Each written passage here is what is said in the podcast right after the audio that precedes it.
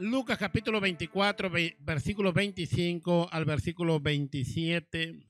¿Cuántos creen que el Señor va a hablar en esta mañana? A medida que lo tenemos, les invito a estar de pie y vamos a dar lectura en el nombre del Padre, en el nombre del Hijo y en el nombre del Espíritu Santo. Versículo 25. Lucas capítulo 24, versículo 25. Entonces él les dijo, oh insensatos y tardo de corazón para creer todo lo que los profetas han dicho. No era necesario que el Cristo padeciera estas cosas y que entrara en su vida. Y comenzando desde Moisés y siguiendo por todos los profetas, le declaraba en todas las escrituras lo que de él decía. Amén. Tomen asiento, mis queridos hermanos. Gloria al Señor. El tema de hoy lleva como título la comunión parte 2, ¿se acuerdan? La vez pasada hablemos de la parte 1. Es precioso alabarle, cantarle, adorarle y estar en comunión siempre con Él. ¿Cuánto dicen amén? Es precioso. Eh, recuerdan cuando, bueno, ah, bueno, no sé si hasta ahora lo practicarán, y cuando era jovencito, gloria al Señor, y estábamos en la escuela y entraba una autoridad que era el profesor, todos se ponían, ¿qué? De pie, ¿cierto? No, de pie, paradito y firme, y silencio. De igual manera, cuando, gloria al Señor, cuando hay una autoridad, una eminencia, y aún el rey, cuando el rey va a empezar a hablar, todos se ponen de pie en, símbolo de saludo y de respeto a lo que el rey va a hablar. ¿Se acuerdan? Es así. Pero yo quiero decirles que aquí hay uno mayor que el rey, mayor que un profesor y mayor que cualquier autoridad que puede existir en la tierra, que es el rey de reyes y señor de señores. Por eso que cuando cantamos, si alabamos, si adoramos, elevamos nuestra voz. Nos ponemos de pie para cantarle al que vive para siempre. Aun cuando escuchamos su palabra, gloria al Señor, honrando, creyendo que no es el pastor el que está hablando, porque es palabra de Dios. Porque el que habla es el rey de reyes y señor de señores. Solo que para los que van a hablar es una responsabilidad de poder interpretar bien la palabra. Amén. Gloria al Señor. Vamos a hablar acerca de la comunión. Tener comunión con Dios es tener comunión con Cristo. Y tener comunión con Cristo es oír la palabra, creer en su palabra y obedecer su palabra. Tener comunión con Cristo es ser como Él. ¿Recuerdan que, que es común cuando las cosas lo tenemos en común? Gloria al Señor, producto de limpieza para un lado, todos los que tienen una ideología igual, derecha a un lado, izquierda a un lado, centro derecha a un lado porque tienen algo en común. ¿Vale? Algo en común. Si verdaderamente queremos tener comunión con Cristo, es porque tenemos cosas en común con Cristo. No porque Cristo haya aprendido de nosotros, sino que nosotros hemos aprendido de Él. Entonces, comunión es tener las características de Cristo en el cual digo yo que tenemos comunión con Cristo. Por ejemplo, Él es santo y nosotros debemos ser santos o no. Entonces, si, si yo digo que tengo comunión con Cristo, entonces las características de Cristo yo debo practicarlo. Él es santo y yo soy santo. Tenemos las cosas en común. Él es manso, humilde, sencillo. Tengo que ser manso, humilde y sencillo. Porque yo aprendo de quién? De mi maestro. Amén. Entonces eso es comunión. Tener comunión es, es imitarle a Él. Yo tengo comunión con Cristo, pero, pero no parece que tuvieras comunión con Cristo, hermano. Porque son los hechos que tienen que demostrar si verdaderamente yo tengo comunión con Cristo. Soy una persona alegre, contento, feliz, porque Cristo nos ha dado la felicidad. Amén. Entonces tenemos en cosas, cosas comunes con el Señor. Porque dijimos la semana pasada que Él es perfecto, es el único quien nos puede enseñar las cosas que están bien. Alabado sea el nombre de nuestro Dios. Eh, entonces, esta comunión, esta preciosa comunión, dile al que está a tu lado, esta preciosa comunión con Cristo, no debe romperse. No debe romperse, no debe perderse. Lógico, si es que lo tiene, pues si es que no lo tiene, nunca lo ha tenido. Entonces, porque el tener comunión con Cristo no es, no solamente es venir a la iglesia. El tener comunión con Cristo es más que eso. El tener comunión con Cristo es todos los días. Gloria al Señor, cada vez y cada año que va pasando, ¿cuántos años tengo el Evangelio? Cada año, cada día que va pasando, cada vez más me parezco a Él. Y eso es tener cosas en común. Amén. Entonces no debemos romper esa comunión. Muchas veces se puede perder esa comunión. Han pasado 10 años, y me descuido de la oración, me descuido de la, de la lectura, me descuido de la palabra y por último, ya también me descuido hasta de congregarme. Estamos rompiendo esa, esa, esa comunión. ¿Se acuerdan cuáles son los síntomas? La semana pasada lo hablemos. Los síntomas cuando alguien está perdiendo la comunión. La tristeza, la tristeza, la, cuando, cuando dejamos o permitimos que, la, para los que no han estado el domingo pasado y, no han tenido tiempo ni para escuchar el Facebook o, o entrar a YouTube. Entonces, cuando dejamos que la tristeza controle nuestra vida, porque podemos estar tristes, pero no podemos dejar que la tristeza me controle, me domine. Amén. No puedo dejar. Basta un día, dos días, lo que sea pero no todo el tiempo y todos los años que me voy a volver amargo. La tristeza va a amargar mi vida y cuando amarga mi vida entro en confusión. Pero ¿por qué? Si Dios me quisiera, si Dios esto, si Dios fuera es tan poderoso, ¿por qué me ha pasado esto y aquello y el otro? Entramos en confusión. ¿Y cuando hay confusión, después que dijimos el otro síntoma? La desesperanza, ya pierdo la esperanza. ¿Qué, qué será? No creo que sea ya eh, Cristo el Mesías. ¿Qué va a ser? Empezamos a dudar. Empezamos a confundirnos, a confundirnos y perdemos ya la esperanza. ¿Qué va a venir Cristo? ¿Cuántos? Uy, yo lo he escuchado desde hace 20 años que Cristo viene, que Cristo viene, que Cristo viene y hasta ahora no ha venido. Entonces, cuando hay comunión, mi esperanza yo no la pierdo, pase lo que pase, ocurra lo que ocurra. Porque nada nos separará del amor de Cristo. O sea, nada nos separará de la comunión con Cristo. Ni hambre, ni tribulación, ni enfermedad. Porque ligado estamos a Cristo. Eso es tener comunión con Cristo. Y si no la tiene o nunca lo ha tenido, hoy es tiempo. Dile que hoy es tiempo. Hoy es tiempo, hermano. De tener esa comunión con Cristo. Y si hay algunos que lo han tenido y lo han perdido por X motivo, la comunión con Cristo es todos los días esa relación que debemos tener.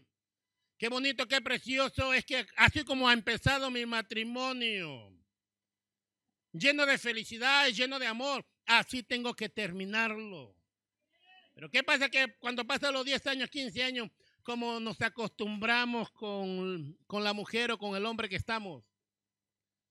Ya no la tratamos como, la trata, como, la como lo hemos tratado en un principio. Nuestro trato tiene que ser igual todo el tiempo porque la amo. Lo que nos une a un hombre, a una mujer, es el amor, no la costumbre ni las tradiciones. Si yo sigo, continúo con la pastora, no es por mis hijos, sino porque la amo. Porque mis hijos algún día se irán, pero mi esposa siempre estará conmigo mientras el Señor lo permita. Amén. Entonces es igual la comunión con Cristo. No me apartará nada. Mi comunión, estoy ligado a Él, estoy comprometido a Él. ¿Por qué? Porque Él me amó primero. Él me cautivó. Él demostró que verdaderamente me amaba cuando no valía nada. Entonces, esa, eso no debemos perderlo. Gloria al Señor. Mucho cuidado. Y ahí hablemos, no quiero predicar lo de, lo de la semana pasada. Ya lo pueden ver los que no lo han visto o no han estado. Pero hoy vamos a ver a la luz de esta narrativa porque la narrativa continúa. ¿Qué es lo que debemos hacer para recuperar o mantener nuestra comunión? Porque no se trata solamente de que ya tengo la comunión, tienes que mantenerlo. El amor que yo lo tengo a, la pastora, ese amor yo tengo que mantenerlo fresco todos los días. Amén, fresco, porque de lo contrario vamos solamente por costumbre. Que por mis hijos lo aguanto a este hombre, por mis hijos lo aguanto a esta mujer, porque si no hace rato lo hubiera despachado. No son mis hijos. Es el amor que debe, haber. Por, la, por las bendiciones que me da Cristo, bueno, voy a, voy a seguir, voy a continuar. No es por las bendiciones, sino le sigo a Él porque Él es amor, porque Él, mi amado, Él me lo ha demostrado. Entonces, es tener comunión con Cristo. Entonces, hoy vamos a, ver, gloria al Señor, que cómo qué es lo que debemos hacer para mantener nuestra comunión con Cristo. Dile al que está a tu lado, no baje la guardia, hermano. Sé vigilante, no bajes la guardia. Que no se que no se, que no, que no llegue a pasar que solamente nuestra relación con Dios ya después de 10 años ya sea solamente por costumbre. No. Desde un comienzo, gloria al Señor, clamar, orar, llorar delante de Él. Pero han pasado los 10 años, ya no siento nada, hermano. Han pasado los 10 años, 15 años con mi esposa, ya no siento nada por esta mujer. ¿Qué es lo que pasó? ¿Qué es lo que ocurrió? Porque porque han perdido la comunión entre esposo y esposa. Y recuperarlo, gloria al Señor, pues no, no cuesta nada una conversación, salir juntos. Tomar un café, un helado, unos churros. No, es que no hay dinero. ¿Cómo que no va a haber para unos churritos? Algo, comunicar, hablar con la esposa. E, es igual estar en comunión con Cristo. No podemos perderlo. ¿Para qué? Para que nuestro amor siga fervoroso. Por eso en Apocalipsis no, no dice, arrepiéntete y vuelve a tu primer amor. Vuelve a tu primer amor. Sí, pero yo sigo, yo sigo. No, no, no. Pero no lo estás haciendo como antes, con esa pasión, con esa entrega. Va simplemente porque estás cumpliendo una rutina. No. Gloria al Señor. Entonces, y, entonces tenemos que no bajar la guardia, tenemos que ser vigilantes, porque alguien nos quiere hacer romper esa comunión tan bonita que tenemos con Cristo. Y no lo vamos a permitir. Vamos a ver qué es lo que estaba, qué es lo que estaba pasando. Gloria al Señor, qué es lo que estaba ocurriendo. En el versículo 24, en el 25, versículo 25, entonces él le dijo, oh, insensatos y tardos de corazón para creer todo lo que los profetas han dicho. Cristo le reprochó a estos dos, a estos dos discípulos, ¿se acuerdan? Que estaban yendo eh, a Emaús, ¿no? O sí, Emaús. Y en gloria al Señor, y esas dos personas que estaban haciendo, estaban discutiendo, estaban tristes, estaban confundidos y desesperanzados ay, creíamos, ¿y cómo lo creíamos que verdaderamente ese hombre era el Mesías, el que iba a redimir a Israel? Pero ahora mira cómo ha terminado en una cruz. No, pero es que estoy confuso, hermano. Yo creo esa conversación que le iban los dos, estoy confuso porque ese hombre ha, resultado muerto. Ningún profeta ha hecho eso, ha, resultado muerto.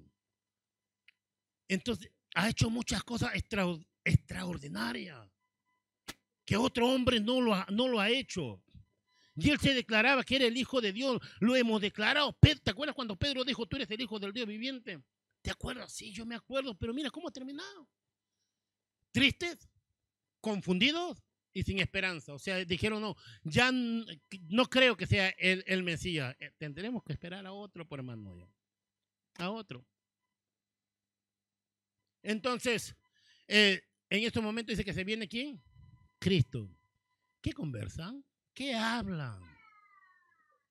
¿Cuáles son sus comparaciones? ¿No te has enterado? Eres el único forastero que no, no te has enterado. Estamos hablando que Jesucristo ya había resucitado. ¿Se acuerdan? Ya había resucitado. Y Cristo se presenta. Anteriormente ya se había presentado a María Magdalena. Y le dice, ¿eres el único forastero que no sabe lo que ha pasado? Si todo, Todo el mundo sabe, porque, sabe lo que ha pasado. Porque recuerde que la fama de Jesús se había extendido por muchos pueblos. ¿Se acuerdan? Por muchos pueblos. Conocían y sabían quién era Jesús. ¿Eres el único forastero? ¿Qué cosa? ¿De qué? ¿Qué ha pasado? Se, dice el Señor. Porque quiere que, quiere que tú lo declares, quiere que tú lo hables. ¿Qué es lo que está ocurriendo? ¿Qué es lo que tú piensas? Dime tus dudas, porque el Señor lo va, lo va a aclarecer. Porque como seres humanos tenemos dudas. ¿Quién no tiene dudas? Tenemos dudas, pero tenemos, tenemos a nuestro Señor Jesucristo tan bueno que nos aclarece las cosas. Entonces ahí está. ¿Qué, qué es lo que están pasando? ¿Qué es lo que está ocurriendo? No es que ese, ese, Jesús creíamos que era el Mesías, pero al final ha terminado crucificado. Hombre poderoso, varón, usado por el Señor, pero terminado en la cruz. Pensábamos que Él era el que iba a redimir. Y entonces ahí viene la respuesta de Jesús. La tristeza, la confusión y la desesperanza no le dejaban ver que Jesús estaba a su lado. Cuando estamos tan confundidos, desesperanzados, estresados, ya perdemos la esperanza y Jesús está a nuestro lado. Dejamos de ver a Jesús. Estamos ahí, pero como no, no estuviera. Ahí está Jesús. Está en nuestra casa, está en, la iglesia, está en todo lugar. Y dejamos de ver a Jesús. Nuestros ojos, nuestros ojos empiezan a velarse. Simplemente porque estamos confundidos, desesperanzados y amargados. Pero es ahí cuando viene Jesucristo y le dice, no, le dice, entonces le dijo, insensatos y tardo de corazón, porque cuántas veces le había dicho que el Mesías tiene que morir, que el Mesías va a ser entregado. Y ellos mismos le dijeron, ¿por qué te vas a ir, Señor, para allá? Si te van a destruir, es necesario que yo entregue mi vida, pero al tercer día yo voy a resucitar. Le había dicho, le había enseñado las escrituras. Entonces él le dijo, insensato y tardo de corazón para creer todo lo que los profetas han dicho. Sigue el otro versículo no era necesario que el Cristo padeciera estas cosas y que entrara en su gloria. Usted, ¿qué dice? No era necesario, eso no decía ya las escrituras, esto estaba escrito. ¿Y cuántas veces, por no decirle cuántas veces, el Jesús al quien ustedes han pedido esperanza, cuántas veces le habían dicho? Sigue el otro versículo. Y comenzando, ¿de dónde? De Moisés y siguiendo por todos los profetas, le declaraban en todas las escrituras lo que se decía del Mesías. En primer lugar, para no perder la comunión con Cristo, debemos conocer a Cristo. Punto número uno, en las escrituras. Nosotros lo vamos a encontrar a Cristo en las escrituras. Queremos conocer de Él. Escudriñemos y estudiemos la palabra, porque en ella, ellas dan información del Mesías. Si tan solo estas personas hubieran puesto atención a las escrituras y lo hubieran creído, si hubieran dado cuenta que verdaderamente Jesús era el Mesías. Y no hubieran entrado en esa desesperanza. Porque muchas de las veces cuando hay un problema, cuando pasa una dificultad, algo, empezamos a entristecernos o algo ha ocurrido lo más desastroso que puede haber pasado en nuestra vida. Entramos en tristeza, confusión y desesperanza y dejamos de creer en Dios. Entonces, debemos conocer a Cristo en la Escritura. Las Escrituras hablan de mí. Desde Génesis hasta Apocalipsis, déjame decirte, hermano, que se habla de Jesucristo. En el libro de Juan, capítulo 5, versículo 39, gloria al Señor. ¿Qué dice Jesús? San Juan, capítulo 5, versículo 39. Escudriñar, indagar, estudiar, investigar, profundícense en las escrituras. Porque a vosotros os parece que en ellas tenéis la vida eterna. Y ellas son las que dan testimonio de mí, dice Jesús. quieren conocerme, quieren saber que verdaderamente yo soy el Mesías, investiguen la palabra y me van a encontrar. Ahí estoy. Muchos hombres que, que, querían desprestigiar a Jesús, que, que decían que eran ateos. En el momento que han empezado a estudiar la palabra para ver, encontrar algún error, alguna falla, a la final han terminado convenciéndose que verdaderamente Jesús es el Mesías. Y han terminado convirtiéndose. Gloria al Señor, porque las escrituras hablan de Jesús. En Hechos capítulo 18, versículo 24. Hechos capítulo 18, versículo 24 al 28. Mira lo que dice. Llegó entonces a Éfeso un judío, escúcheme bien, llamado Apolo, natural de Alejandría, varón elocuente, poderoso, ¿en qué? En las escrituras. ¿Eso qué quiere decir? Lleno del conocimiento de todas las escrituras. En aquellos tiempos las escrituras solamente era el Antiguo, el Antiguo Testamento no había el nuevo. Quiero que me entiendan. Poderoso en las, en las escrituras, conocedor de las escrituras.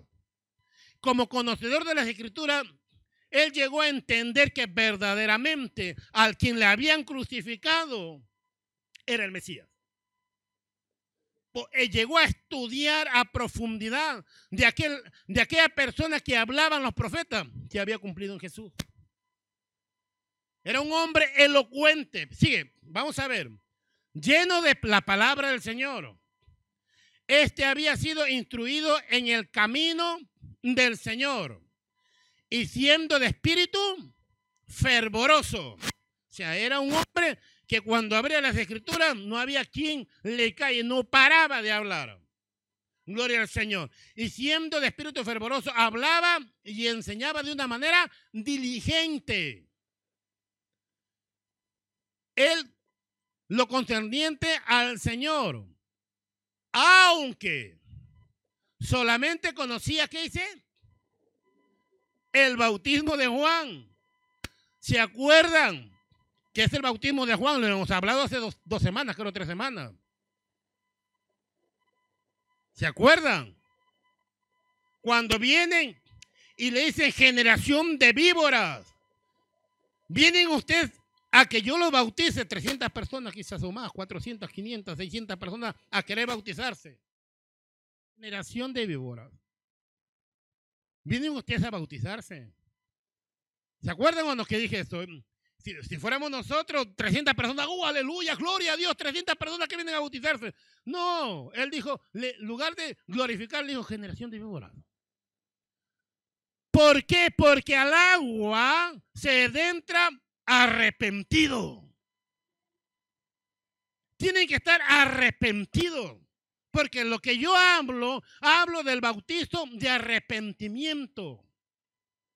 Para poder recibir a Dios.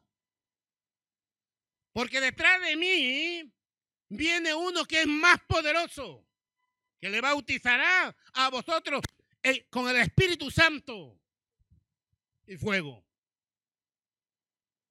Pero yo bautizo en agua. Este hombre se había bautizado en el bautismo de Juan. ¿Esto qué quiere decir? Que estaba arrepentido. Reconocía a Jesús como el Señor. no, reconocía a Jesús como el Mesías. Sigue el otro versículo. Ojo, y comenzó a hablar con denuedo en la sinagoga. Pero cuando lo oyeron Prísila y Aquila, lo tomaron aparte y les pusieron más exactamente el camino de Dios. O sea, le llamaron Apolo. Ven para acá. No fueron, hey, te has equivocado. No, no, ven para acá, hermano. Ven para acá. Vamos a hablar juntos. Porque así se habla. No dice primero llama a tu hermano y conversemos y hablemos. Hablemos, conversemos. Lo primero que hacen es avergonzar al hermano. Ya todo el mundo lo sabe y no, es, no ha sido, no ha tenido la valentía de poder hablar y charlar con el hermano. Si alguien crees que está mal, llámalo a tu hermano, habla primero con él. ¿No hice eso? Ahora, comenzó a hablar con denuedo en la sinagoga, pero cuando le oyeron Prísila y Aquila, le tomaron aparte y le expusieron, le expusieron más exactamente el camino de qué es lo que habían hablado. Sí, ya eso está en mi imaginación. Como había recibido el bautismo eh, de, Juan y, y había reconocido o había conocido a Jesucristo por medio de las escrituras, está bien lo que estás hablando, hermano. Perfecto, has encontrado al Cristo en las escrituras. Pero ¿sabes qué? Eso ya está en mi imaginación. ¿Sabes qué?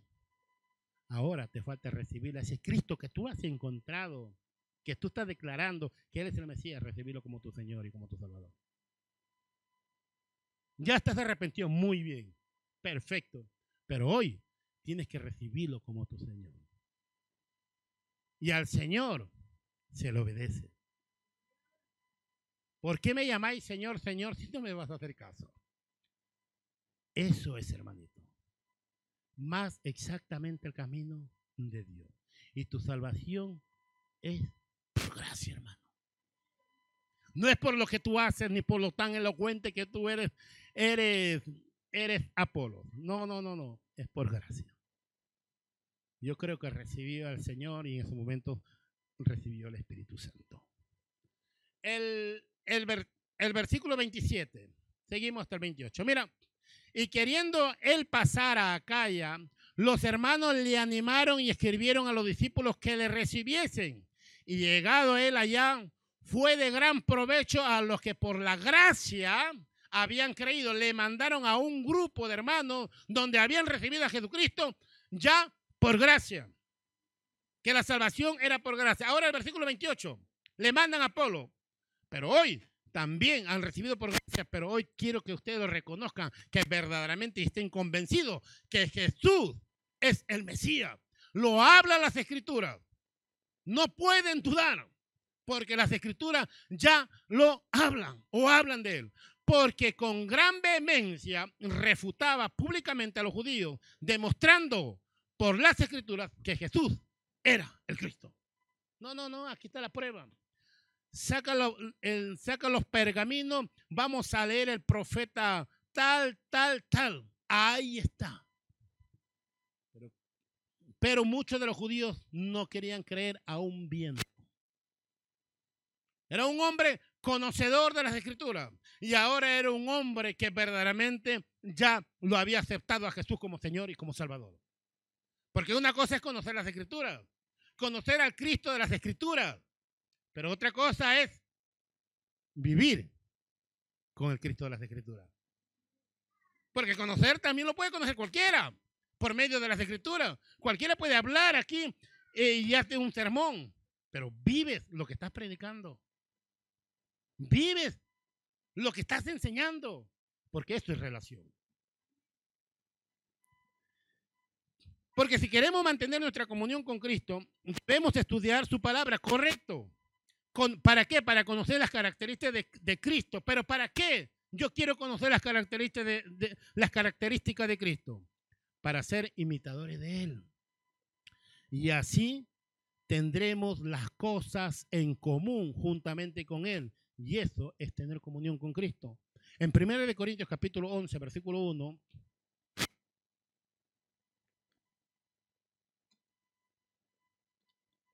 mira lo que dice. Sed imitadores de mí, dice Pablo, así como yo soy de Cristo. Así como yo tengo comunión con Cristo, ustedes también deben tener esa comunión con Cristo. O sea, nosotros cada vez debemos, debemos parecernos más y más a Cristo. Pastor Miguel tiene que ser buena persona, eh, la pastora Ximena buena persona, eh, eh, la pastora buena persona y todos ser buenas personas, porque tenemos cosas en común. ¿En qué, nos ¿En qué nos parecemos? Que todos amamos. ¿En qué nos parecemos? Que todos somos humildes. ¿En qué nos parecemos? Que todos somos mansos. ¿Por qué? Porque de quién aprendemos? De Cristo. Sed imitadores de mí, dijo Pablo, así como yo soy de, de Cristo. Porque ustedes están viendo que yo lucho y peleo para parecerme más a Cristo. Y de esa, de esa misma manera tienen que ser ustedes. Entonces yo como líder, yo como pastor, tengo que ser imitador de Cristo para que ustedes vean que verdaderamente yo tengo comunión con Cristo y poder decirle que también ustedes tienen que tener comunión con Cristo porque la relación con Cristo es personal, hermano. Entonces, ser imitadores de mí, así como yo soy de Cristo. ¿Cómo yo puedo? ¿Cómo yo puedo decir sean humildes cuando lo venga al pastor arrogante, soberbio, orgulloso? Porque se nota, ¿o no? Se, nota el orgullo, la soberbia. Entonces, ¿cómo puedo decir, hermanitos, sean mansos, humildes, sencillos, y ustedes me ven todo déspota, orgulloso? Ay, pastor, predícate a ti mismo. No te oyes, pastor o no dijeran eso en su corazón. Digo no, ¿no? Entonces hay autoridad cuando verdaderamente tenemos comunión con Cristo, autoridad para decirle, sean mansos, humildes y sencillos de corazón. Porque estoy esforzándome para parecerme más a Cristo. De igual manera tengo autoridad para poder decirle a ustedes. Por eso Pablo dijo, sed imitadores de mí, no porque era orgulloso, no, porque yo así soy de Cristo. Si verdaderamente soy un líder, tengo que ser el ejemplo. Parecerme más a Cristo. Para que los otros digan, Buah, yo voy a ellos, voy a ellos, voy a ellos. Porque si el líder es orgulloso, déjame decirte que toda la iglesia es orgullosa. Entonces, ese es punto número uno, conocer a Cristo por medio de las escrituras, que está perfecto, tienes que conocerlo. Porque no, no, es que yo solamente tengo relación y no conozco a Cristo. Pero Tú sabes a quién estás alabando, conoces al que lo estás alabando. ¿Verdaderamente crees que lo estás alabando al Cristo de las Escrituras? Ahora, si verdaderamente lo crees, ahora lo que tú tienes que hacer, segundo punto, para poder tener comunión, en segundo lugar, conocer a Cristo personalmente. Tener una relación personal con Cristo. Y si no la tienes, hoy, hoy, hoy es tiempo de tenerlo. A lo mejor conoces al Cristo por medio de las prédicas, por medio de las enseñanzas, por medio quizás de la lectura de la palabra, conoce a Cristo, pero lo vive. En segundo lugar, es vivirlo. Tener comunión con Cristo personalmente es conocer a Cristo personalmente. ¿Cómo? Conocer a Cristo personalmente. Recuerda que Jesús se apareció de otra forma a los discípulos. De otra forma. Y, después lo vamos a ver más adelante. Porque muchas de las veces queremos ver, tocar algo. Por eso que se inventan muchas cosas, muchas religiones se inventan, ponen un palo o algo para que toquen, aunque sea. Aquí está tu Dios. es difícil adorar en espíritu y en verdad a Dios porque Dios es espíritu. Porque solamente los que, los que, los que le adoran en espíritu y en verdad pueden adorar a Dios que es espíritu. Aunque mis ojos no te vean, Señor. Y es más, aunque yo no te sienta, Señor, sé que estás a mi lado. Sé que estás conmigo. Sé que estás en este asunto. Estás de mi parte, Señor. Creer que verdaderamente, verdaderamente Él está con nosotros. Y esto es tener comunión con Cristo. Vivo la palabra. Conocer a Cristo es poner por obra la palabra o las enseñanzas de Jesucristo. Santiago capítulo 1, versículo 22.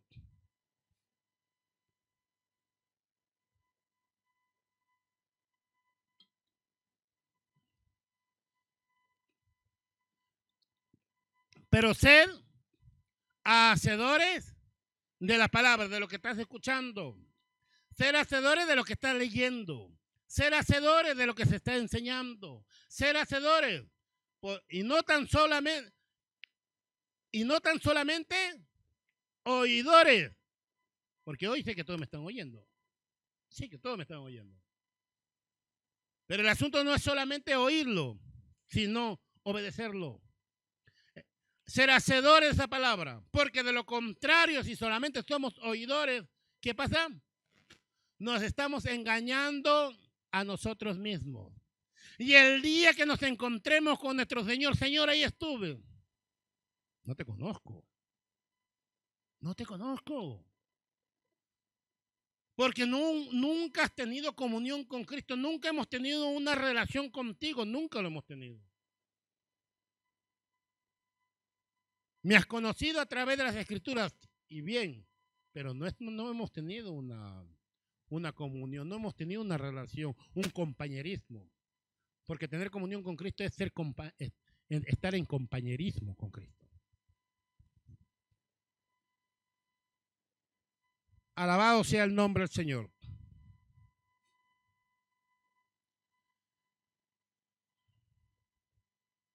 Un oidor de la palabra es solo una persona que está lleno de información.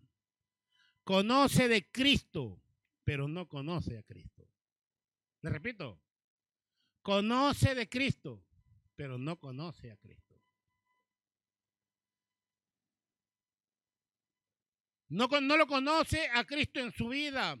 O sea, no conoce a Cristo en forma personal y esa persona se está engañando a sí mismo. Y esto es solamente puro letra y no vivencia. Y esto no es comunión con Cristo. Comunión con Cristo es la persona que oye la palabra, la pone por obra, porque está interesado en tener en común las características de Cristo. Y esto es tener comunión con Cristo. ¿Me estoy dejando entender? Efesios capítulo 5, versículo 1 y versículo 2. Efesios capítulo 5, versículo 1 y versículo 2. Mira lo que dice. Efesios 5, 1, 2, vale. Sed pues imitadores de Dios. ¿De quién? Ahora lo dice, no, antes Pablo dijo, sed imitadores de mí, así como yo soy de Cristo. Ahora le está diciendo, sed pues imitadores de Dios como hijos, de, como hijos amados. Si verdaderamente son hijos, si se consideran hijos, sean imitadores de Dios. Si verdaderamente quieren tener las cosas en común con Cristo, sean imitadores de Dios. Él es santo, yo soy santo. Él es bueno, yo soy bueno. Practico la bondad. Él, es justo, practico la justicia. Me esfuerzo y lucho por ser lo más justo que pueda. estoy aprendiendo las características de Cristo. Estoy queriendo tener las cosas en común. Y cada día que me esfuerzo y lucho, se va a dar cuenta que su vida ya no es la misma. Han pasado cinco años, seis años, siete años y se va a dar cuenta que va a tener el rostro quizás como Moisés. ¡Wow! ¿Qué, tiene él? Un rostro resplandeciente, un hombre y una mujer llenos del Espíritu Santo. Porque un hombre y una mujer llenos del Espíritu Santo no es, no es, no es solamente eh, demostrar dones, sino un hombre y una mujer llenos del Espíritu Santo. Es un hombre y una mujer que, que, resplandece con los frutos del Espíritu Santo. Esa es una persona llena del Espíritu Santo. No es una persona que, está bien, profetiza, habla en lenguas y aquello y el otro y me puede hablar de todo. Pero son sus frutos las que me van a demostrar si verdaderamente es un hombre y una mujer llena del Espíritu Santo. Amén. Eh, el versículo 2 y andad en amor.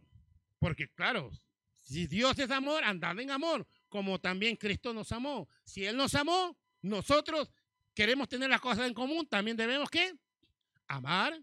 Y se entregó a sí mismo por nosotros, ofrenda y sacrificio, a Dios en olor fragante. Ser imitadores de Dios. Él es amor, nosotros también amemos. En Primera de Juan capítulo 2, versículo 6. Primera de Juan capítulo 2, versículo 6. Mira lo que dice. El que dice que permanece en Él, el que dice que tiene comunión con Cristo, el que dice que tiene una relación con Cristo, entonces debe andar como Él anduvo. Más claro que el agua, ¿no? andar como Él anduvo.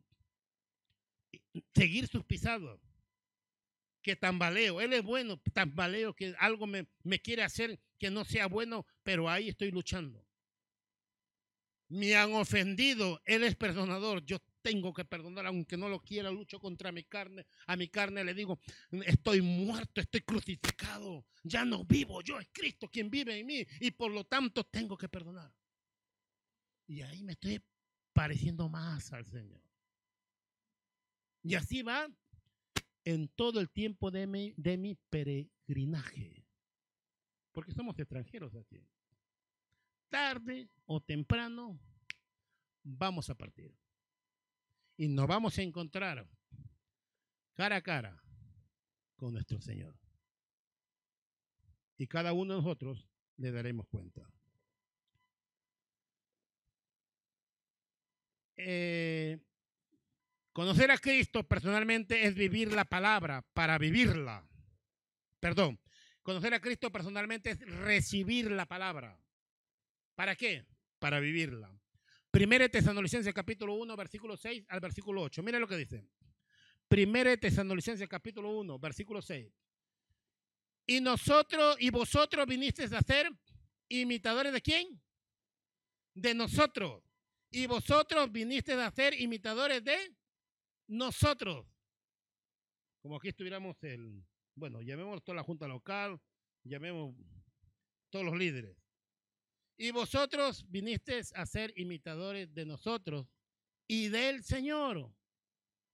Porque, ¿Por qué? Porque tenemos cosas en común con Cristo y vosotros están en ello. Pero somos los líderes que, que demostramos por nuestros hechos que estamos en comunión con Cristo. Porque ¿cómo podemos decir al resto que estén en comunión con Cristo cuando yo como líder no estoy en comunión con Cristo? Vosotros vinisteis a ser imitadores de nosotros y del Señor. ¿Recibiendo cuál? La palabra. O sea, conozco a Cristo por la palabra, recibo, la, la oigo y la obedezco. La palabra en medio todavía de, de gran tribulación, en medio de problemas que hayas tenido. Recibiste la palabra. ¿Y con qué? Con gozo del Espíritu Santo. Eh, sigue el otro versículo hasta el 8. Mira lo que dice. De tal manera, de tal manera que tanto ha sido su comunión con Cristo, de tal manera que tanto se han esforzado vosotros. ¿Cuánto, yo cuánto quisiera que les diga a todos nosotros esta palabra. De tal manera que habéis sido ejemplo a todos los de Carabanchel y de Acaya, todo Puerto, todo, todo. Que han creído Sigue el otro versículo. Porque partiendo de vosotros ha sido divulgada la palabra del Señor. No solo en Macedonia y Acaya, sino que también en todo lugar vuestra fe en Dios se ha extendido. En todo Madrid se ha extendido. De modo que nosotros no tenemos necesidad de hablar de nada ya. Porque, por, ¿por qué? Porque toda la iglesia ha tenido las cosas en, o tiene las cosas en común con Cristo. Y toda la iglesia tiene las cosas en común con Cristo porque hay unos líderes que tienen las cosas en común con Cristo. Porque ¿de dónde aprendieron ellos? De los líderes. Y los líderes se esfuerzan por querer tener las cosas en común con Cristo.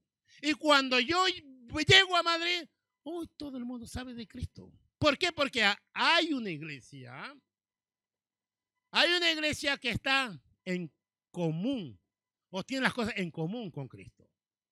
¿Me dejo entender? Que ya no tengo la necesidad de hablar, que cuando apenas voy a hablar, ya pasó por acá la hermana Mariana, ya me, uh, me he entregado ya. Voy a otro, ya pasó por acá la pastora Ximena, ya. Sí, todo. Pero ahora, ¿por qué? Pero no por lo que nosotros hablamos, sino por nuestro ejemplo, hermano. Oye, algo está pasando en esa iglesia, algo está pasando en ese lugar, algo está pasando en esas personas, algo. Algo está pasando en esos matrimonios. Gloria al Señor. Y eso, ni necesidad quizás de te van a venir a, a ver a ti. ¿Qué es lo que hay en ti? ¿Qué es lo que haces para que tu, matrimonio esté funcionando tan bien? Ay, porque soy problema. No, no, porque verdaderamente tengo a Cristo en mi corazón. Porque verdaderamente Cristo reina en mi matrimonio. Porque verdaderamente Cristo reina en mi hogar. Porque la gente se da cuenta, hermano, lo que tenemos. Entonces no había necesidad de hablar porque había una iglesia que estaba en comunión con Cristo. Toda esa iglesia lo conocía, todos los pueblos. Entonces, en tercer lugar, para poder mantener nuestra comunión con Cristo,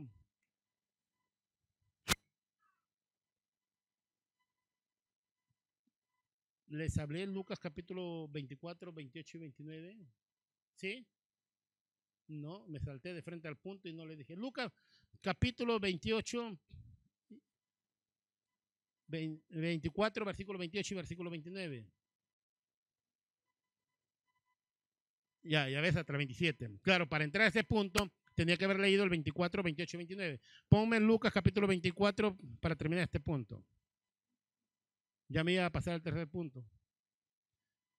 Lucas capítulo 24, versículo 28 y versículo 29. Está ahí. Llegaron a la aldea, escúcheme bien. Por eso le digo, primero conocen a Cristo por medio de las escrituras. Perfecto. Insensato, ¿hasta cuándo se les y comienza a enseñarles las escrituras? Llegaron a la aldea, llegan a la aldea, llegan al pueblito donde, a donde iban, y él hizo como que iba más lejos. O sea, Jesús se hizo de que como se iba por otro lado. Escúcheme. Por eso es, ya conociste, ya te presenté al Cristo de las Escrituras. Y todavía no me, no me estás viendo. Sigue el otro versículo. Hace de irse como para más lejos. Sigue el otro versículo.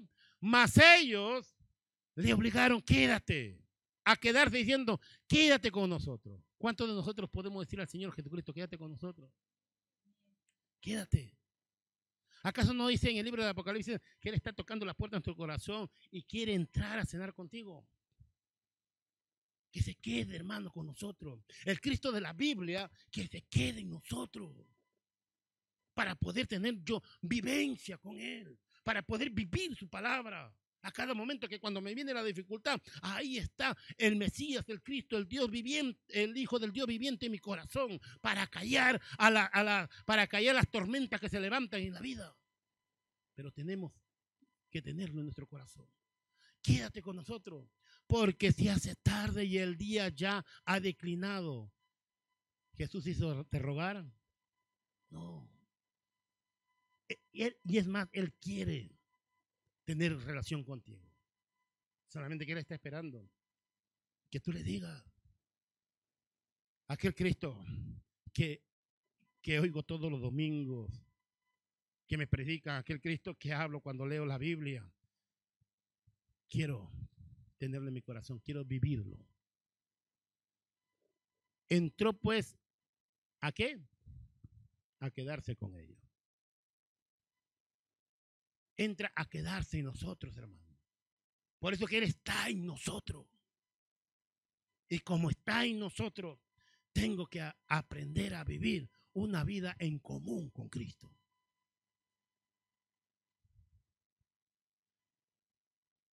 Entonces, es tener, como el segundo punto le dije, es tener o conocer a Cristo ya ahora de una manera personal. El tercer punto, para poder mantener nuestra comunión con Cristo, porque vamos a tener muchas luchas.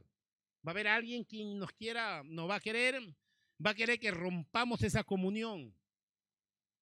¿El enemigo a qué ha venido? ¿A qué? A hurtar, matar y destruir. Quiere destruir tu vida, quiere destruir tu matrimonio, quiere destruirlo todo. Pero ¿con qué intención? Para que al final este vayas en contra de Dios, reniegue de Dios, dude de Dios, desconfíe de Dios. Pero cuando una persona tiene esa relación, nada ni nadie le va a poder apartar del amor de Cristo. Nada. ¿Por qué? Porque tenemos una comunión con Cristo. Y viene la dificultad, sí. Me entristecí, sí. Pero me repongo. Y comienza, comienza, comienza, cuando viene la tristeza, cuando vienen los problemas, comenzamos a escuchar la palabra del Señor, a recordar, porque vivimos, vivimos, tenemos una relación genuina con Cristo y comenzamos a escuchar aquella voz que dice, venid a mí, hijo, los que estáis trabajados y cargados, yo te voy a hacer descansar. No te preocupes, yo estoy contigo. No solamente cuando, no solamente eso me va a motivar cuando yo escucho un mensaje. Porque el día de mañana quizás yo no escucho un mensaje porque estoy en las cosas del trabajo y aquello. Pero ahí está Cristo para, para decirnos a cada uno de nosotros, porque vivimos una vida en común con Cristo, yo estoy contigo. No temas, no desmayes escucharle al Señor. El Espíritu Santo hablando en nuestras vidas. Que Él está con nosotros. Entonces vamos a tener dificultades, hermano. Recuerden que el Señor mismo Jesús lo dijo. Van a tener problemas, van a tener aflicciones en este mundo.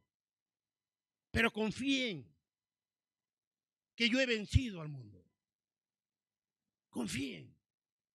Entonces, en tercer lugar, debemos recordar el sacrificio de Cristo. Debemos recordar lo que Él hizo por nosotros. En Lucas 24, 30 al 35. Entran a casa. Estamos viendo la historia. Entran a casa. Bueno, conocieron, a Cristo por medio de las escrituras. Jesús les enseñó por medio de las escrituras que el Cristo de quien hablaba las escrituras era Él. Segundo lugar, en segundo lugar, le estaba invitando a tener una relación personal con Él. En tercer lugar, mira lo que pasa. Y aconteció que estando sentados con ellos a la mesa, ¿qué dice? Tomó el pan y lo bendijo, lo partió y les dio. El otro versículo. Y les dio. Entonces, ¿qué dice? Le fueron abiertos los ojos y le reconocieron. Mas en esos momentos desapareció. Ahora, Jesús, el hecho que desapareció, Jesús no estaba con ellos. ¿Qué dicen? Ya estaba con ellos, pero de otra forma. Ahora con nosotros está ya de otra forma, aunque mis ojos no lo vean. Él está conmigo, es cuestión de fe, de creer lo que Él está conmigo. En la dificultad, Él está conmigo. Cualquier cosa que yo esté pasando, Él está conmigo. Porque no perdemos esa comunión con Cristo. Entonces, se, les, le fueron abiertos los ojos y le reconocieron más. Él desapareció de su vista. Sigue el otro versículo hasta el 35. Y se decían el uno al otro, no ardía nuestro corazón en nosotros mientras nos hablaba en el camino y cuando nos abría las escrituras. Tanto tan cabezón emocionado que no lo hemos, no lo hemos podido ver que el que estaba a nuestro lado era Jesús. Porque estaban, estaban qué? Tristes, confundidos y, y desesperanzados. Estaba ahí, frente a ellos, hermano. Él mismo les enseñó. Está en nuestro corazón, está con nosotros mientras nos hablaba del camino y cuando nos abría las escrituras. Sigue el otro versículo. Y levantándose en la misma hora volvieron a Jerusalén y hallaron a los once reunidos y a los que estaban con ellos. Se van, lo encuentran a los once que estaban reunidos ahí. Sigue. Se van con la noticia de, de contarle lo que habían experimentado. Cuando experimentamos cosas extraordinarias con Dios no podemos callar. Gloria al Señor, no podemos dejar de hablar lo que nosotros hemos, eh, visto y oído. Gloria al Señor. No podemos callarnos, pero cuando no, no tenemos esa comunión con Cristo, pues no vemos nada, hermano. ¿Qué vamos a ver? Nada. Porque solamente los que tenemos comunión con Cristo, gloria al Señor, sabemos tener, sabemos lo que es tener experiencias con Cristo decían, ha resucitado el Señor verdaderamente y ha aparecido a Simón. Ellos estaban a punto de decir la noticia, los once le dijeron, ha resucitado el maestro, porque se le apareció a Simón. Aunque no cuenta cómo se le ha aparecido, pero ahí dice que se le apareció a Simón. Sigue el otro versículo. Entonces ellos contaban también las cosas que les había acontecido en el camino y cómo les había ¿Cómo le habían reconocido? Al partir el pan. Cuando tengas una dificultad, cuando pases por alguna tormenta, recuerda, hermano, lo que Jesús hizo por ti. No hay ninguna cosa tan horrible que puedas pasar en este mundo. No se puede comparar por lo que Jesús pasó. Y eso lo hizo por ti y por mí. Él siendo santo y justo, y yo lo merezco si alguna cosa tengo que pasar. Pero el Señor será siempre mi ayudador. Amén. Alábale que Él vive. Gloria al Señor. Entonces vemos que cuando Jesús parte el pan, lo parte y le da sus ojos, fueron abiertos. Le reconocieron. Yo creo que recordaban lo que significaba ese pan. ¿Qué significa el pan? El cuerpo de Cristo. Creo que cuando estaba partiendo el pan, escucharon una voz en su interior. Este es mi cuerpo que, fue que es entregado por vosotros. Y no me estás reconociendo. Y cuando yo lo reconoce, desaparece.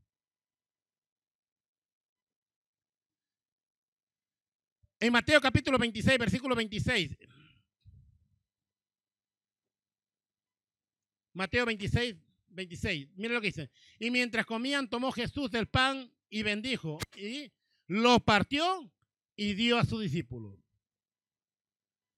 Y le dijo, tomad, comed, esto es mi cuerpo. Yo creo que esta palabra, esta palabra es la que ellos, ellos en esos momentos del Espíritu Santo les hizo escuchar. Sigue el otro versículo. Ah, y tomando la copa, aunque en ese momento no se esperó ya la copa, solamente al partir el pan, ellos llegaron a entender lo que el Mesías estaba juntamente con ellos. Tomando la copa y habiendo dado gracias, les dio diciendo, bebed de ella todo. Sigue el 28.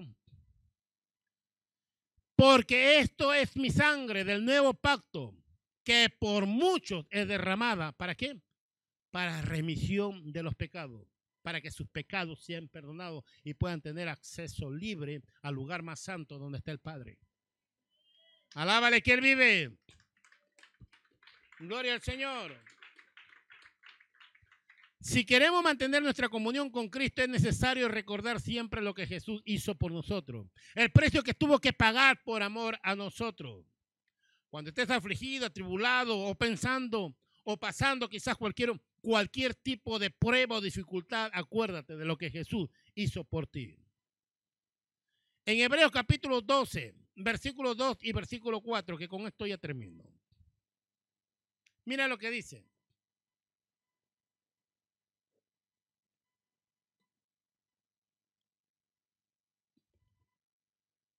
Puestos los ojos en Jesús, en lo que Él ha hecho por nosotros. Para mantener mi comunión, no debo dejar de leer su palabra. No debo dejar, no debo dejar de escuchar su palabra. Pero no basta ahí, sino que después que la, la escucho, la leo, ahora debo vivirla, obedecerla, luchar, porque mi carne no va a querer. Porque recuerden que, que el espíritu está dispuesto, pero la carne es débil, vas a luchar. Pero para eso, Dios te ha dotado te ha dado su Espíritu Santo, un espíritu de poder, de amor y de dominio propio, para luchar contra la carne, para mantener a tu carne crucificada. Entonces, cuando venga la dificultad, puesto los ojos en Jesús, que es el autor y consumador de la fe. Tenemos fe porque Él tuvo fe. Él creyó en nosotros, confió en nosotros,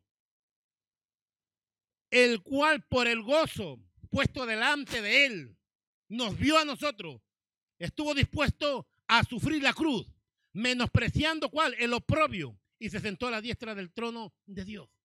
O sea, cuando yo tengo una dificultad, mis ojos miran a Jesús, lo que Él pasó, lo que Él hizo por mí. Y eso me da coraje, me da fuerza para continuar, para avanzar y pasar esa prueba o esa dificultad.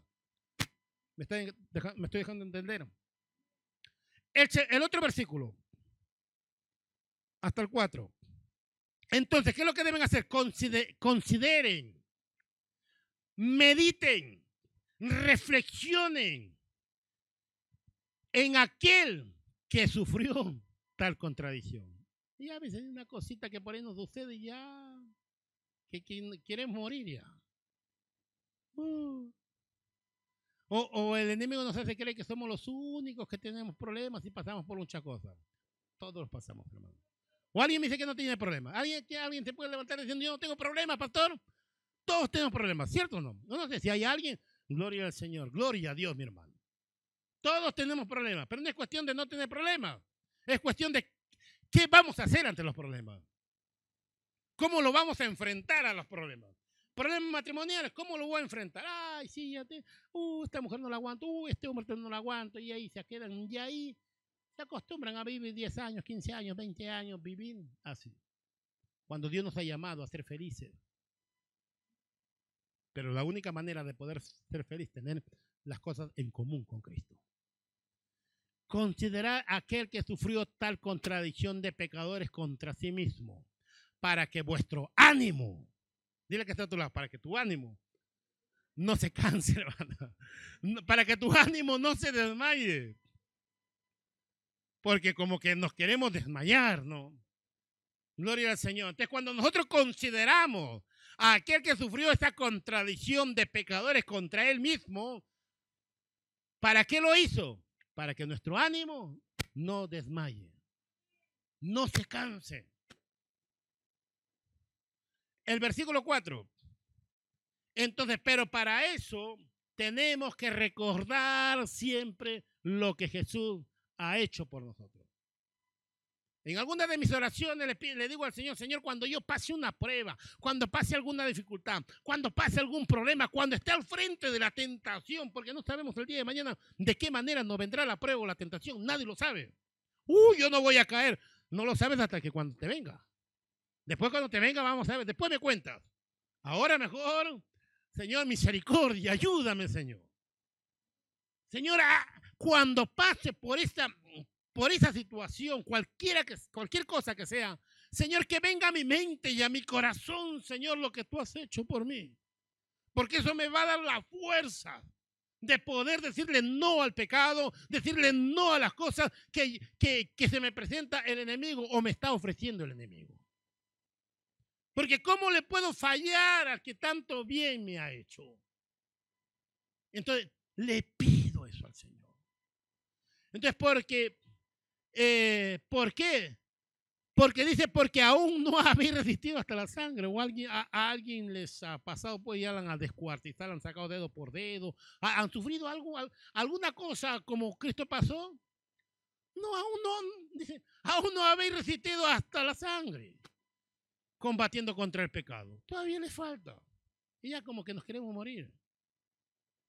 Clamar, orar, estar en comunión con Cristo, confiad en mí, porque yo he vencido al mundo. Les invito a ponerse de pie.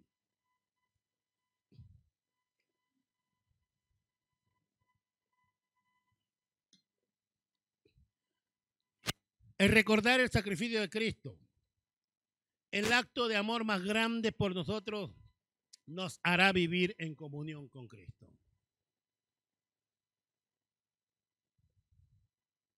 Iglesia, nosotros debemos mantener la comunión con Cristo. Estemos firmes ante cualquier situación. Dile al que está a tu lado, estemos firmes, hermano, ante cualquier situación. Si has perdido, te has descuidado de esta comunión, hoy es hora.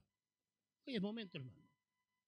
Si nos hemos descuidado de tener esa comunión, ah, ¿se acuerda que hay, alguna persona que dice, uy, antes he hecho esto, esto y ahora? ¿Y ahora qué? Sí, quizás nuestras fuerzas dicen agotado, lo haremos menos, pero lo hacemos con pasión y con entrega. No lo haremos quizás como antes, porque antes era joven. Yo también antes, cuando era joven, si supieran. Pero ahora lo sigo haciendo. Pero claro, menos, pero con la misma pasión con la misma pasión, con la misma entrega. Gloria al Señor. Entonces, si has perdido esa comunión, y, por último, si no lo tienes todavía, no sabes ni qué es eso, como está como, como, cuando Apolo se lo dijo, ven ustedes más adelante, dicen, ¿y ustedes escuchado del Espíritu Santo? No, ni le hemos oído la del Espíritu Santo. Vamos a ver, vamos, en este momento vamos, vamos a hablar porque es que para que tú recibas el Espíritu Santo, no basta solamente conocerle al Cristo por las Escrituras, sino tienes que aceptarlo a Él como tu Señor. ¿Estás dispuesto? Y como señal en esta hora empezó a hablar en lengua. Pero es una señal. ¿no? no es que eh, para recibir el Espíritu Santo todos tienen que hablar en lengua, porque el don de lenguas es un don. Amén, es un don. Hay algunos que hablan lenguas, hay otros que disciernen, hay otros que profetizan. ¿vale? Para que de esta manera, pues, no se sienta mal que no habla en lengua. Dicen, ay, Señor, no estoy bautizado en el Espíritu. El Espíritu, somos bautizados en el Espíritu Santo desde... La palabra nos enseña que cuando la creemos, la recibimos, aceptamos a Jesús como nuestro Señor y nuestro Salvador, de todo corazón, el Espíritu Santo entra en nuestra vida. ¿Y quieres que te cuente una cosa? Que recibí el Espíritu Santo antes que, antes que sea bautizado en agua. ¿Por qué? Porque mi entrega fue genuina. Hoy era, era así. Y al día siguiente, ahí nada más, era otra persona. Ahora, ¿quién no dice eso? ¿Quién no ve? La gente lo veía. Es que era otro, hermano. Era otra persona. Eso es lo que hace quién? El Espíritu Santo. Entonces, tenemos que tener las cosas en común. Si hemos perdido hemos perdido o, se ha roto esa comunión con Cristo, yo quiero orar por ti. Y mucho más si no la tienes todavía. Claro, pero hay que ser fuerte para poder. No la tienes, pero hay que ser sincero. No la tengo, pastor. Cuando me he arrepentido, no he sentido nada. Cuando me han bautizado, nada. Diez años en el Evangelio, pero nada. Otros sueñan, no sé qué dicen, pero yo nada. ten mucho cuidado. A lo mejor solamente conoces al Cristo de oída. Pero lo que Cristo quiere, quiere quedarse contigo. Mira que está a tu lado. Cristo quiere quedarse contigo. Quiero orar. Si son muchos, hago, simplemente una, oración general. Quiero invitarte que, que pase. Quiero no es música. Ya más adelante quizás. Quiero, quiero, quiero que tú pases. Quiero que pases. Quiero orar por ti. Gloria al Señor, quiero, quiero, quiero tener esa, quiero recuperar esa comunión, o quiero mantener esa comunión. La tengo, pero quiero mantenerlo, Señor. Porque yo tengo esa comunión, pero quiero mantenerlo, porque esa comunión no quiero perderlo. Bueno, los que no quieren perderlo, pasen, pasen. Los que no quieren perder esa comunión, pasen, hermano. Y van, y van, ¿y cuántos quieren, quieren ir por más? ¿Cuántos quieren parecerse más a Cristo? Yo lo quiero. Yo quiero mantener esa comunión. Entonces, entonces vamos a orar, hermano. Y si yo no he tenido esa comunión, pido perdón. Lo puedes hacer desde, tu, desde, tu, desde tu lugar, hermano. Si no has tenido esa comunión con Cristo, hoy, Señor, quiero tener esa comunión. Quédate conmigo. Quiero que repitan todos ustedes. Quédate conmigo, Jesús. Pero es necesario que Jesús, que crean que Jesús está aquí. Pero de otra forma, ¿cuánto lo creen? Recuerden que Jesús dijo, ¿qué dijo Jesús? Yo estaré con vosotros hasta el fin del mundo. Yo estaré con vosotros hasta el fin del mundo, créelo. Yo estaré con vosotros hasta el fin del mundo. No me van a ver quizás como, como, como me vieron mis discípulos hace dos mil años, pero me van a sentir que yo estoy en sus corazones. Maravilloso Dios creador del universo y de la tierra. Derrama de tu gracia, Señor. Espíritu Santo, paséate en todo este lugar, Señor.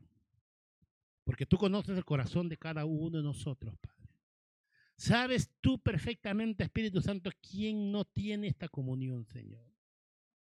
Y tu palabra dice que solamente eres tú, Espíritu Santo, quien puedes convencer que estamos cegados, que estamos equivocados, que puedes convencer como, les como le, le, convenciste a estas dos personas que estaban entristecidos, habían perdido esa comunión, habían dejado de creer en ti, Señor. Hasta que tú le demostraste que verdaderamente eres tú el Mesías de las Escrituras. Hasta que tú, Señor, te quedaste con ellos. Hasta que tú, Señor, hiciste recordar el precio que tú pagaste por ellos. Padre, te pido, Señor, por todas las personas que han salido en estos momentos, Señor. Glorifícate en cada uno de ellos, Padre. Y si hay alguien que está en la silla, Señor, pero está desde lo más profundo de su corazón, que no ha tenido esa comunión y quiere tenerlo, Señor, Espíritu Santo, de una manera extraordinaria y poderosa, muévete en ellos, Señor. Y es más, Señor, Glorifícate, Señor, como aquellos, aquellas personas que le seguían a Apolo, Señor. Glorifícate y dale señal que verdaderamente tú, Señor, bautizas, Padre, que tú quieres cenar con ellos. Dale esa señal, Señor, el don de hablar en lenguas, Padre. Glorifícate, Señor, en cada uno de ellos que empiecen a tener esa experiencia, Señor. Y aún lleva a cosas mayores y poderosas, Padre. Derrama tus bendiciones sobre cada uno, Señor, de ellos, Padre. Y bendigo la vida, Señor, de todos los que han pasado, Dios eterno. Glorifícate, Señor, en cada uno, Señor. Glorifícate, Padre. No no lo voy a tocar, Señor, porque sé que tú estás pasando por cada uno de ellos, Señor, tocando sus corazones, Dios eterno. No esperes sentir, no esperes sentir algo físico, sino en estos momentos empieza a sentir algo espiritual dentro de tu corazón. El Señor está en muchos de ustedes cenando juntamente con ustedes en su corazón. Porque hoy empiezas a levantarte, varón. Hoy empiezas a levantarte, mujer. Hoy empiezas a levantarte, hoy empiezas nuevamente a tener las mismas cosas que antes habías dejado de tener. Hoy te, hoy te manifiestas de una manera poderosa y extraordinaria. Glorifícate, Señor, en cada uno, en cada corazón, Señor. Tú conoces los corazones, Padre. Gracias, Dios eterno. Gracias, Señor. Y si en esta hora hay un corazón, Señor, incrédulo, Padre, reprendo y echo fuera toda incredulidad, Señor. Porque Padre, tú nos has llamado, Señor, para que todas las cosas lo tengamos en común contigo, Señor. Ayúdanos, Señor. Glorifícate, Dios eterno, y que a partir de hoy aquella persona que dentro de su corazón ha hecho esa oración, Señor, contigo, Padre eterno, bendito Dios, su vida empiece, Señor, a vivirlo de una manera sobrenatural que aún ellos mismos se desconozcan, Señor, de lo que tú eres capaz de hacer con cada uno de ellos, Señor. Gracias, Padre, gracias, Señor, y bendigo la vida de cada uno de ellos, Señor. Padre eterno, en tus manos te lo dejo. Abrácense los que son conocidos. abraza eh, la pastora que abraza a su madre, ustedes se abrazan y ustedes, pastores, oren por, ellos, abraza a tu madre, oran, ¿vale? Para que sean conocidos, ¿vale? Ora, clama un poco por ellos, como matrimonios, clamen los dos, ¿vale? Sin sacarse la mascarilla y ya voy, voy a dar por terminado. Ahí abrácense, hermanos, gloria al Señor, comprométanse a tener las cosas en común con Cristo. Bendiga sus vidas, bendice las vidas Gracias, Señor. Gracias, Padre eterno. Derrama de tu gracia sobre cada uno de nosotros. Blanquita, abraza a tu hija. Tu hija tiene salido. Abraza a tu hija, abraza a Mónica. Gracias, Señor. Gracias, Padre eterno. En tus manos estamos, Señor. Llévanos con bien a nuestros hogares, Señor. Derrama tus bendiciones sobre nosotros. Bendice nuestra entrada y nuestra salida, Señor. Llévanos con bien a nuestros hogares y que tus santos ángeles acampen alrededor de cada uno de nosotros. Toda gloria y toda alabanza sea al Padre, sea al Hijo y sea al Espíritu Santo. Gloria, gloria, gloria al que vive para siempre. Me despido de todos mis hermanos y amigos que nos siguen por, por, las redes sociales. Dios les bendiga en gran manera.